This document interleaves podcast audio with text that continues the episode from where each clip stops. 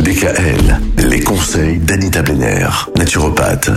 Anita, tout au long de cette semaine, on parle de nos humeurs. Et vous nous expliquiez hier que les humeurs, c'est pas forcément ce qu'on croit. Non, les humeurs, ça a un lien avec les quatre liquides qui Voilà. circulent dans notre corps. Alors, il y a certains liquides qui circulent en circuit fermé.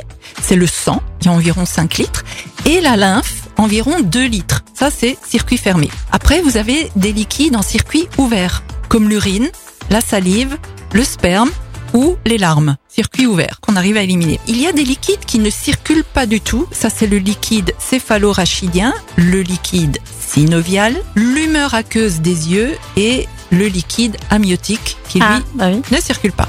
Donc tous ces liquides doivent être sains. Et si ils sont viciés par une surcharge ou une altération de leur nature, un lent processus se met en place et des perturbations fonctionnelles vont apparaître qui créeront par la suite des lésions organiques si rien n'est fait. Alors, pour avoir quelques chiffres qui sont quand même impressionnants, 2400 litres de sang circulent dans le foie en 24 heures. Il y a euh, 200 hectares de tissus qui sont irrigués par 100 000 kilomètres de capillaires. Je sais que vu comme ça, c'est vrai, mais les 100 capillaires, 000 c'est kilomètres tellement fin. de capillaires. Voilà. Alors, c'est l'homéostasie qui maintient tous les paramètres corporels à leur juste valeur. Alors, c'est quoi? C'est le pH, c'est la température.